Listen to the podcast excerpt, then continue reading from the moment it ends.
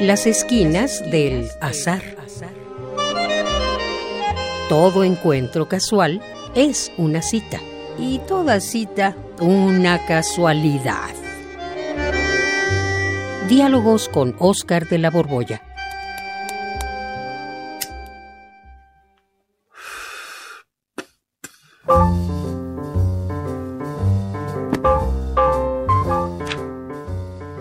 A, B, C, D, E, M, N, L, O, P, Q, E, L. L. L, L. L, locutor. L, L. Locu, locutor. Persona que tiene por oficio hablar por radio o televisión para dar noticias, presentar programas, etcétera. Juan. Bueno, ¿qué haces, ¿qué haces ahí en el fondo de la palabra locutor? ¿tú qué haces ahí? Yo estoy aquí buscando, pues, qué, qué significa esto de la locución, del locutor. Estaba buscando el éxtasis realmente, pero como no lo encontré, estaba en la L del locutor. Pues fíjate qué chistoso, yo también andaba buscando la palabra locutor y de pronto, pues Ah, en el fondo de la palabra. Eh, a ¿En cómo? que, eh, si cuando uno escarba bien en el fondo de una palabra, encuentra aquel objeto que la palabra designa. Ajá. ¿Tú ¿Qué estás crees? haciendo entonces? Claro, te estoy viendo. Ahí andas. Entonces, ¿qué busco yo? ¿Ontólogo y te encuentro? Pues a lo mejor, no, no sé. Ontólogo.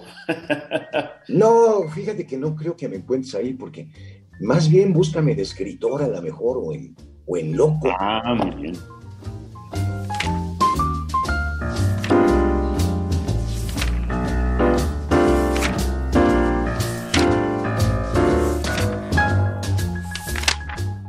¿Sabes qué parece? Que el diccionario fuera una especie de, mm, pues de casa de espejos en la que uno se asoma y finalmente termina por ver al otro.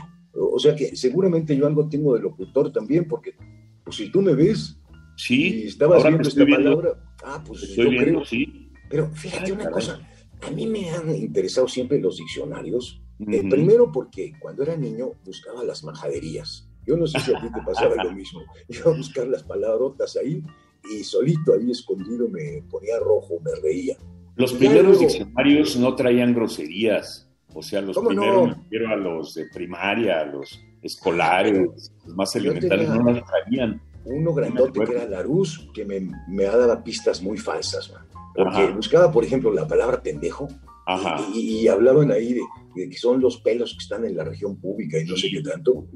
Pero, pero yo andaba buscando la sección que a mí me decían corrientemente en la primaria. Ajá. Y luego buscaba otras cosas, pero de esas no te quiero tanto hablar, sino fíjate que al principio yo pensé que los diccionarios eran libros muy inteligentes, porque siempre que acudía a ellos me resolvían alguna duda, me sacaban de algún aprieto.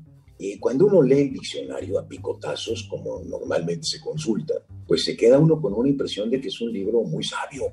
Pero Están todas uno- las respuestas, ¿no? Sí, cuando uno lo lee como novela y sobre todo cuando se encuentra con las palabras que sí conoce, se da cuenta que los diccionarios son tremendamente estúpidos. no todos, Porque- ¿eh? Eh, Pues No. mira, eh, eh, eh, no todos, pero por ejemplo el de la RAE tiene, si te asomas a la palabra perro, eh, da una definición ahí de que es un animal que forma parte de los canidos, o sea, de los canes. Ajá. O sea, perro es un animal que forma parte de los perros. O sea, perro, perro. ¿Cómo será? Este, pues que tiene pelos largos o cortos, de distinto color, de distinta, em, de distinto peinado, pues unos son chinos, otros son lacios, unos son cortos, otros son largos. Y luego viene Mm. una definición preciosa, man, que además es completamente falsa, porque dice que es completamente leal a su amo. Sí. Y, y yo conozco varios amos que han sido mordidos por sus perros. Sí. O sea, que son menos perros que un perro que, que, más, que nada más te lame. Esos no ¿El son perros. diccionario que dice eso de la lealtad? Sí, claro. Ah, Pues es que por eso estoy justificando mi adjetivo de, eh, de idiotas. Si buscas otra palabra muy familiar, que es la palabra niño. ¿qué crees que dice? Adulto pequeño. No, ojalá, eso ya daría una Ojalá dijera eso. Dice que está en la niñez. O sea, perro, perro, niño, niño. Perro, perro, niño, niño.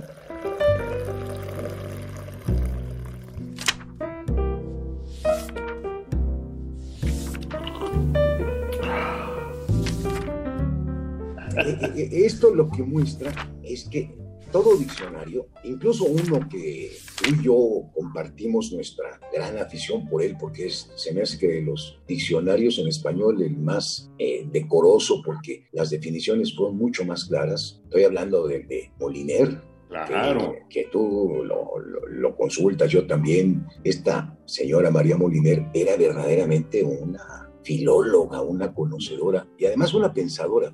Incluso ese diccionario tiene el problema de que unas palabras te remiten a otras y mm. esas a otras y esas a otras y finalmente esas a las primeras. Entonces, todo diccionario es tautológico. Una de mis sí. peores pesadillas ha sido naufragar con un diccionario chino. Wow. Porque, porque como estoy totalmente excluido del universo chino, imagínate que un ideograma o agarra y es descrito por otros ideogramas. Entonces no hay manera de entrar. A los diccionarios solamente se puede entrar cuando ya está uno adentro, en posesión de la lengua. O Entonces, sea, la tautología es cuando quieres explicar algo con el mismo concepto que estás buscando. Lo exacto. Mismo, algo así. Sí, por ejemplo, triángulo. Si yo te defino Ajá. triángulo como figura de tres ángulos, en, la, en, el sustantivo triángulo está lo que se predica, tres ángulos. Entonces no sale uno de dudas, salvo que ya está dentro. Regresando un poquito al de María Moliner, solo ahorita me acordé que García Márquez decía que era el diccionario más divertido de la lengua española. Sí, pues es que, mira, es un diccionario cuyas definiciones de veras están bien pensadas. El de la RAE normalmente copia y copia y copia lo mismo que se ha dicho desde antes. Y no te saca de dudas como te he mostrado. En cambio, el de Moliner, aparte de, de recoger todas las palabras que se usan en, en, el lenguaje sin sancionar unas si se valen y otras no se valen. Aquí las que entran en uso están consignadas. Entonces uno lo puede leer con cierta satisfacción. Pero si de diccionarios buenos se trata, yo recomiendo más el diccionario de Corominas, el diccionario etimológico de la lengua castellana. Es del siglo XVIII, ¿no? El Corominas, o es XIX. Pues, 19 más bien se ha ido como actualizando. Ajá. Y ahí, cuando uno se asoma a lo que originariamente significaban las palabras y cómo terminan obteniendo una acepción diferente en la actualidad, eh, dejan una claridad que no dejan los diccionarios no etimológicos. Hay un, un término que a mí me llama mucho la atención, que es la palabra broma. Eh, eh, originariamente allá en el pasado más arcaico, fue usada por primera vez para referirse a la podredumbre de, que se le forman a los barcos en el casco.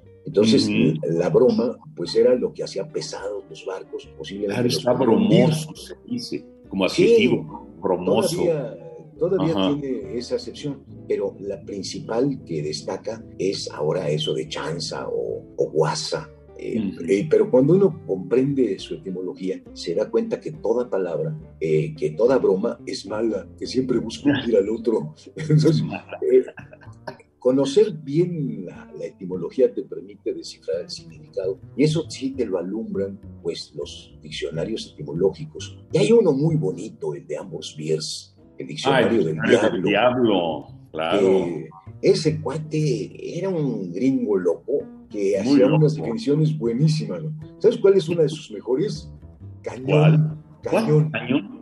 Está cañón. cañón. No, no, no está cañón, sino los cañones, ¿cómo se definen? Dice que son instrumentos usados para rectificar fronteras. Ándale, ¿no? Es que sus definiciones son muy locas, las de ambos. Pero muy exactas. Espalda. ¿Qué significa espalda? En, en la RAE te dicen que es la parte que va del cuello a la cintura, la parte posterior del cuerpo humano. Pero no, no aclara gran cosa. En cambio, cuando Ambrose Bierce dice parte de los amigos que uno conoce cuando cae en desgracia, eso es mucho, mucho más ilustrativo. Y fíjate que de todos los diccionarios que conozco, quizá el que más me ha sacado de dudas es el diccionario de José Antonio Marina, el diccionario de los sentimientos. Es una hermosura de, de, libro, ese sí se puede leer como novela, no te defrauda como, como la RAE o como ningún otro, porque Marina finge ser una especie de eh, extraterrestre que llega a este mundo y como en el suyo no hay sentimientos, le piden de tarea explicar en un informe en qué consisten los sentimientos. Entonces agarra todos los diccionarios que existen María Moliner, el RAE, el Diccionario de Autoridades, los diccionarios etimológicos, todos los que gustes desde el pasado hasta el presente. Y por primera vez he entendido lo que significan los sentimientos. Para empezar, que antes eran sensaciones y que con el paso del tiempo se creó esta interioridad que hace que una sensación se vuelva un sentimiento. Por ejemplo, en pueblos muy, muy primitivos, el hambre y el frío son hambre y frío, sensaciones vils. Pero para ellos, en el contexto como las emplean y la conducta que adoptan quienes rodean al que tiene hambre o frío, deja ver que lo que pasa es que ahí este señor está triste. Y entonces al, que pone cara de triste le dan de comer y lo apapachan, porque saben que si, y lo cubren, porque saben Que, tiene, que, tiene, hambre y frío. O sea, mm. es un diccionario, el de Marina, verdaderamente maravilloso.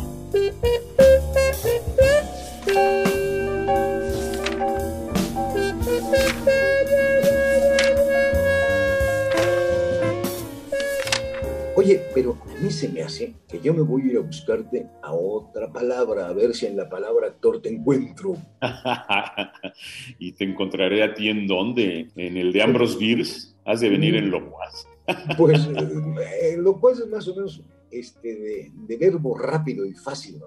Muy hablantín. No tanto muy hablador, sino muy hablantín. Sí. Pero me acordé de, de Mafalda que le dice a su papá, ve el papá, coge el diccionario, lo abre, consulta, lo cierra, lo lee y lo vuelve a guardar. Dice, así nunca vas a acabar de leer ese librote o ese enorme libro, algo así. Ajá. Más vale leer tantito y lo guarda, pues ¿cuándo va a acabar? No es novela.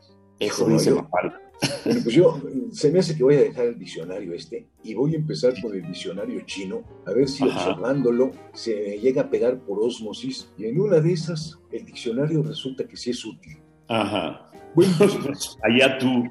Ya salte de esa palabra locutor. Quiero encontrarte más bien en la palabra actor, órale. Muy bien. Nos vemos en la palabra actor. Órale, nos vemos allá. Radio UNAM, en colaboración con la Facultad de Estudios Superiores Acatlán, presentó Las esquinas del azar. Todo encuentro casual es una cita y toda cita una casualidad. Voces Oscar de la Borbolla y Juan Stack. Operación Francisco Mejía. Producción Rodrigo Aguilar. Radio UNAM. Experiencia sonora.